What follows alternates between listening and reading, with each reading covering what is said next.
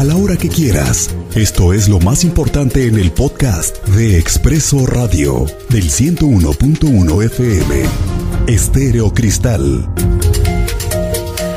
Mire lo que sucedió este fin de semana a la altura del municipio de Tolimán, aquí en Querétaro. Elementos de la Policía Estatal le marcaron el alto a un autobús que circulaba emitiendo con exceso de contaminantes. Cuando llegaron al conductor, se le explicó el motivo de haberlo detenido y se realizó una inspección al autobús. ¿Y qué cree que encontraron? Venían 100 personas, 100 centroamericanos, casi todos sin documentos. Los oficiales de la Policía Estatal los entrevistaron, les argumentaron que a bordo del camión en el estado de Puebla Ahí se subieron con la promesa de llegar a los Estados Unidos. Sin embargo, aclararon que en ningún momento le habían dado dinero al chofer. Y aquí entró el sospechosismo y fue que pusieron a disposición de la Fiscalía General de la República a una persona del sexo masculino por el delito de violación a la ley de migración y dos más asegurados y trasladados a la Fiscalía General del Estado por el delito de cohecho y delito contra la seguridad pública. Le tengo este dato, fíjese que creció en Querétaro el indicador de homicidios.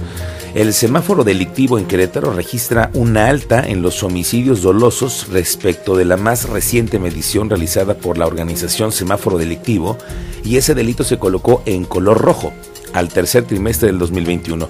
De acuerdo a la información, solo en el mes de septiembre se registraron 16 homicidios dolosos contra 12 registrados en agosto y 14 registrados oficialmente en julio. Además, el dato registrado en Querétaro representa un incremento del 4% respecto a la media nacional. Insisto, estos son datos de la organización Semáforo Delictivo que se publicaron este fin de semana. Amanecieron cerradas las instalaciones del Infonavit Querétaro, ubicadas en Bernardo Quintana, y tenemos reportes que en otras partes de la República Mexicana hubo bloqueos. Quienes están detrás de la protesta es el Barzón, y el teniente Mérida nos tiene el reporte. Teniente, te saludo, muy buenas tardes. Ahorita regresaremos con él. Esta semana es la última para que se cumpla el plazo de 30 días que tiene el Poder Ejecutivo del Estado de publicar o vetar la ley de matrimonios igualitarios, una ley que se publicó en Fast Track y que podría tener vicios desde su aprobación en la legislatura, como ya lo reveló la semana pasada aquí en una entrevista el mismo exdiputado del PRI, Hugo Cabrera. Apenas la semana pasada veíamos las manifestaciones encontradas de quienes están a favor y quienes están en contra.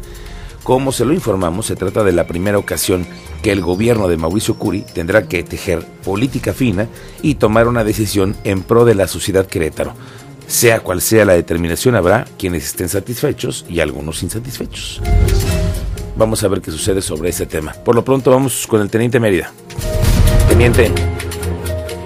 Muy buen día, Miguel Ángel, muy buen día nuestro auditorio. Pues amanecimos con las oficinas cerradas de Infonavit y esto porque refieren que no hay acuerdos, que no se están respetando y pues han cerrado las oficinas. Una comitiva entró a eso de las 10 de la mañana para dialogar con el personal buscan solución a sus problemas. Quieren que los trámites están detenidos y los acuerdos no se están haciendo. Esta información aquí con un testimonio por parte de uno de los manifestantes tenemos acuerdos con Infonavit que no se están respetando. Ah, Entonces son son cuestiones y hay trámites que nos tienen detenidos que no dan no han dado salida. Por eso es que nos venimos a manifestar el día de hoy. ¿Son algún fraccionamiento en específico? No, aquí es todo el estado de Querétaro y todo el, eh, ahora sí que todo lo que es... De distintos fraccionamientos acuden. Acuden. Se acercaron con el Movimiento Unido el 17 de, mayo, y Barzón. Y el Barzón. Y el que se respeten los acuerdos que se tienen con Infonavit y que le den eh, proceso a los trámites que tienen todos detenidos. Oye, teniente, y entonces están cerradas las instalaciones de la delegación. Sí, hasta que no se llegue a un acuerdo, ellos van a liberar las puertas. Pero así repito, Guadalajara, Puebla, Ciudad de México, Monterrey e incluso Querétaro se encuentran en la misma situación a nivel nacional. El Movimiento Unido 17 de mayo junto con Tarzón refieren que alrededor de mil personas son las que se han acercado para buscar una solución a estos problemas.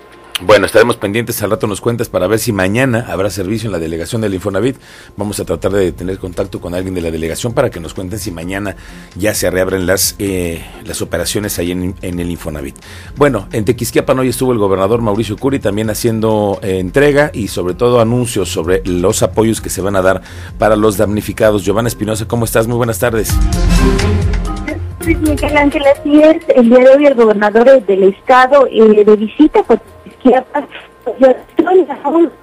la cantidad de recursos que se van a destinar para apoyar a las personas afectadas en el municipio de Tequisquiapan por las lluvias. Se otorgarán más de 3.5 millones de pesos para apoyos en dos modalidades. El primero a 45 viviendas que se vieron afectadas por las inundaciones, así como a 110 negocios que también eh, tuvieron algún tipo de afectación. En el anuncio, el gobernador del estado, Mauricio Curi, señaló que aunque no puede asegurar que esta situación no vuelva a suceder, sí tendrán todo el apoyo las personas de Tequisquiapan para que se realicen las obras necesarias para poder mitigar el desastre en caso de que vuelva a suceder, así como que eh, también eh, pues estará realizando todo tipo de apoyos en caso de ser necesario. Y es que en la rueda de prensa se dio a conocer que se continúa en alerta, ya que se esperan próximas eh, lluvias en la zona y se esperan que estas pues sean fuertes. Escuchemos lo que dijo el gobernador del estado en este anuncio. En alerta máxima. De hoy me reportaron que está lloviendo fuerte en el Estado de México. Y eso, sin lugar a dudas, nos pone todavía en mayor alerta porque pueden otra vez desbordarse presas de allá y todavía no tenemos las obras de mitigación de riesgo. Cuando vives junto al río, hay que decir la realidad, tienes un riesgo muy grande de que te puedas inundar. Cada día cada vez las lluvias atípicas son más típicas. Estábamos viendo lo que había llegado de, lluvia, lo comentaba el presidente municipal, nunca había habido tanta eh, presión de lluvia durante un, tiempo tan corto como que vivimos en los días de, finales de septiembre, principios de octubre, como lo estamos viviendo. Pero lo que sí les puedo decir, que aunque yo no me puedo comprometer a que no vuelva a ocurrir, un tema que rebasa las manos, sí me estoy comprometiendo a que todas las obras posibles de mitigación y todo el apoyo en caso que vuelva a ocurrir lo va a tener toda la gente de Tequisquiapa. Para mí es un orgullo estar otra vez en Tequisquiapa. Giovanna, entonces todo el gobierno en Tequisquiapan hoy, ¿no?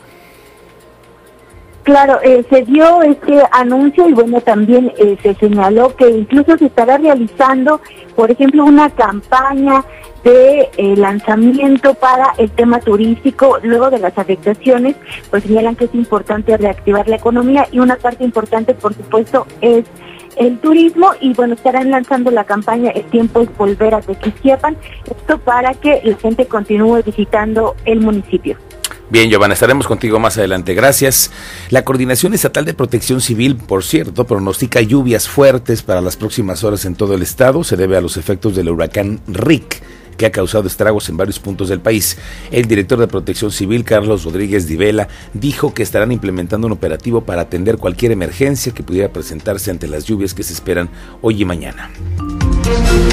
Se anunció la caravana del migrante 2021, van a salir de Laredo, Texas, el próximo 8 de diciembre. Esta es la decimocuarta caravana del migrante. Juan Fernando Rocha, que es el pionero y organizador, nos dijo que la salida será a las 5 de la mañana para lograr llegar a la Sierra Gorda de Querétaro. La intención de realizar la caravana es contar con el apoyo de las corporaciones de seguridad para evitar ser víctimas de algún delito. En esa disyuntiva de dar prioridad a lo económico sobre la salud, llega una de las festividades más tradicionales de México, aquella por la que nos hemos dado a conocer, el Día de Muertos. Se espera que a diferencia del año pasado, cuando hubo las mayores restricciones de la pandemia, se liberen ahora algunos candados como ir a los panteones, que, conlleva ello, pues que cuando los mexicanos acudimos a visitar a nuestros difuntos va de la mano la compra de flores, el consumo en restaurantes, los músicos y lo que se vaya agregando. Este fin de semana se implementó el dispositivo alcoholimetría en el municipio de Querétaro, donde se aplicaron un total de 479 pruebas distribuidas en puntos estratégicos de la capital. Quienes cayeron 27 hombres y 7 mujeres. Se informó que solo una persona pagó la multa, los demás cumplieron con sus respectivas horas de arresto. Le cuento que los abogados de Joaquín El Chapo Guzmán presentarán los argumentos ante una corte de apelaciones para que se anule la sentencia de cadena perpetua que le impuso un juez en julio del 2019 que lo tiene en una celda en Colorado. Sus abogados aseguran que muchas de las pruebas presentadas en el juicio son inválidas también han citado informes de que antes de declararlo culpable, algunos miembros del jurado accedieron a informes periodísticos sobre denuncias de abusos sexuales que fueron excluidas del proceso. Así que los abogados están tras una modificación de esta sentencia.